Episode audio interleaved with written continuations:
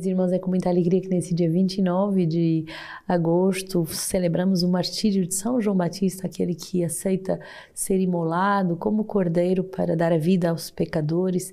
E, meu Deus, como, com que requinte de malvadez isso foi feito. Mas São João Batista, que vai até ao fim do martírio sendo fiel, é modelo para a vida consagrada, de modo particular, mas modelo para todos os cristãos. Por isso, aprendamos a morrer para renascer para a vida eterna e, sobretudo, dar o nascimento a muitas almas que, por causa da nossa vida imolada pela palavra, vão renascer para o céu. Nosso livro de vida, no número 283, vai dizer: Deus repara misericordiosamente a ofensa. Nossa consciência é iluminada consider para considerar tanto a misericórdia divina como a nossa participação com o pecado. Salmo 51, 6. Pequei contra ti, contra ti somente pratiquei o que é mal aos teus olhos. Iluminado pela palavra de Deus, o nosso coração descobre a importância da contrição. Purifica o meu pecado como o ísopo e ficarei puro. Lava-me e ficarei mais branco do que a neve. Esconde a tua face dos teus pecados e apaga todas as minhas iniquidades. O pecador é impotente para encontrar esse remédio.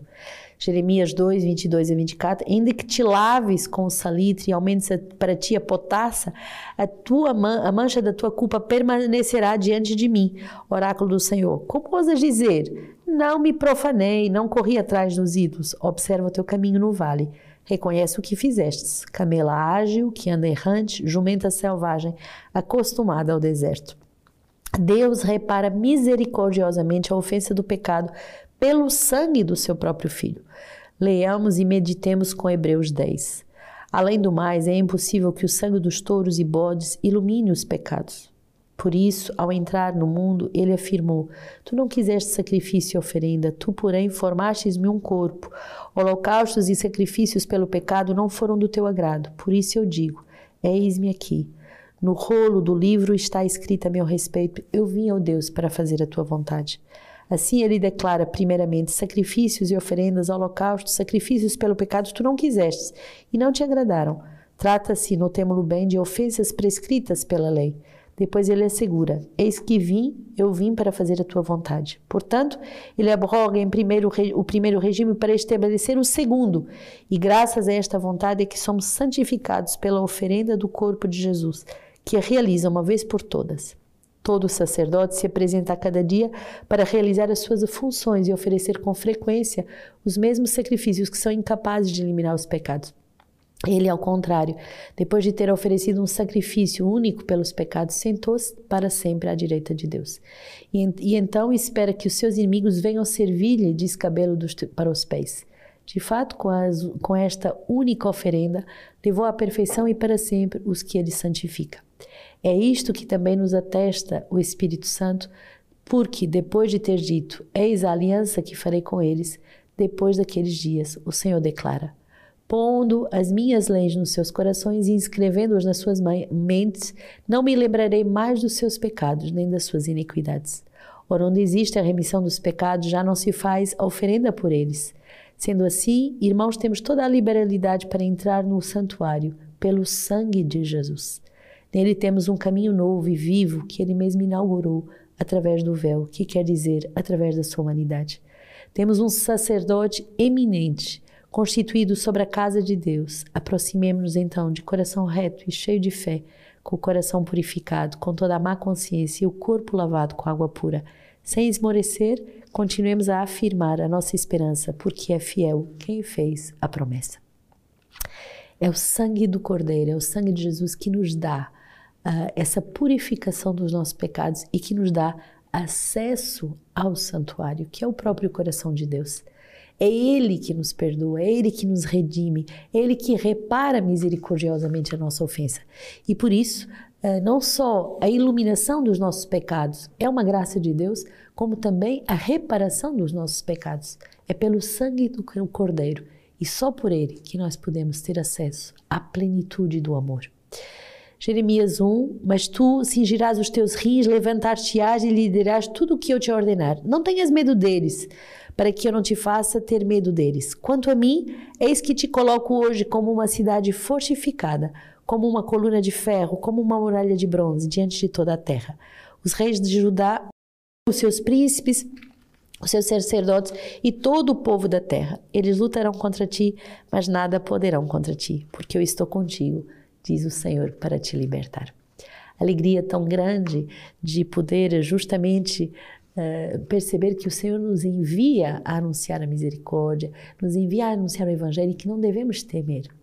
Nessa semana começamos um novo retiro aqui no Rio de Janeiro com mais 20 jovens uh, que tantos sofrimentos viveram nas suas vidas. E justamente uh, podemos anunciar-lhes que é o sangue do Cordeiro que os faz uh, ter acesso à misericórdia de Deus. Eles são redimidos, lavados pelo sangue do Cordeiro.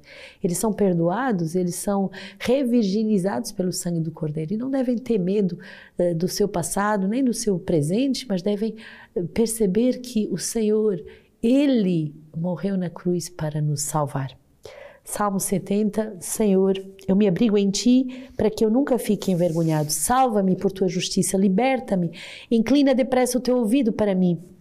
Sê para mim uma rocha hospitaleira sempre acessível. Tu decidiste salvar-me, pois o meu rochedo e muralha és Tu. Deus meu, liberta-me da mão do ímpio, pois minha esperança és Tu, Senhor. Senhor, é a minha confiança desde a minha juventude. Desde o seio tu és o meu apoio, tu és a minha parte desde as entranhas maternas. Minha boca narrará a tua justiça, todo dia a tua salvação. Ó oh Deus, tu me ensinaste desde a minha juventude e até aqui eu anuncio as tuas maravilhas. O Senhor quer verdadeiramente nos fazer experimentar a sua misericórdia para que, misericordiados, possamos anunciar a sua misericórdia ao mundo. Ele fez maravilhas em nossas vidas, ele faz maravilhas em nossas vidas para poder fazer maravilhas em milhares de vidas à nossas voltas. Sejamos anunciadores da esperança, sejamos anunciadores das sementes do Verbo nos corações que já existem. Todos os corações humanos têm a presença do Verbo em semente e precisam de ser cuidadas para crescer, para amadurecer, para dar frutos de vida eterna. Mateus 6, Herodes, com efeito, mandara matar João e acorrentá-lo no cárcere, por causa de Herodíades, a mulher do seu irmão Filipe, pois ele a desposara, e na ocasião João dissera a Herodes, não tinha lícito possuir a mulher do teu irmão.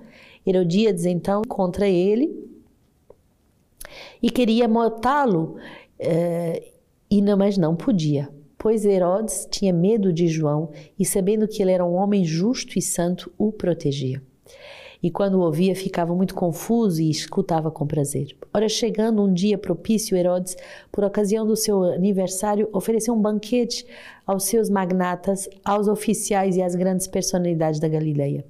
E a filha de Herodíades entrou e dançou, e agradou a Herodes e aos convivas. Então o rei disse à moça: Pede-me o que bem que quiseres e te darei. E fez um juramento: Qualquer coisa que me pedires, eu te darei, até metade do meu reino. Ele saiu e perguntou à mãe: O que é que eu te peço? E ela respondeu: A cabeça de João Batista. Voltando logo e apressadamente à presença do rei, fez o pedido: Quer que, que agora mesmo me des um prato, num prato a cabeça de João Batista. O rei ficou profundamente triste, mas por causa do juramento que fizera dos convivas, não quis deixar de atendê-la. E imediatamente o rei enviou um executor com ordem de trazer a cabeça de João. Saindo, ele decapitou, o decapitou na prisão e trouxe a sua cabeça num prato, deu à moça e esta entregou à sua mãe.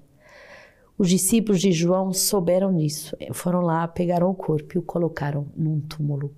É impressionante perceber essas duas atitudes. A atitude uh, de Herodes, que reconhecia que estava diante de um homem santo e justo e por isso não queria matar e a atitude dessa mulher que justamente deveria ajudar o homem na, na sua graça uh, de santificação e, na verdade, vai seduzi-lo para pervertê-lo e ela vai ser uh, influenciada também por uma má maternidade.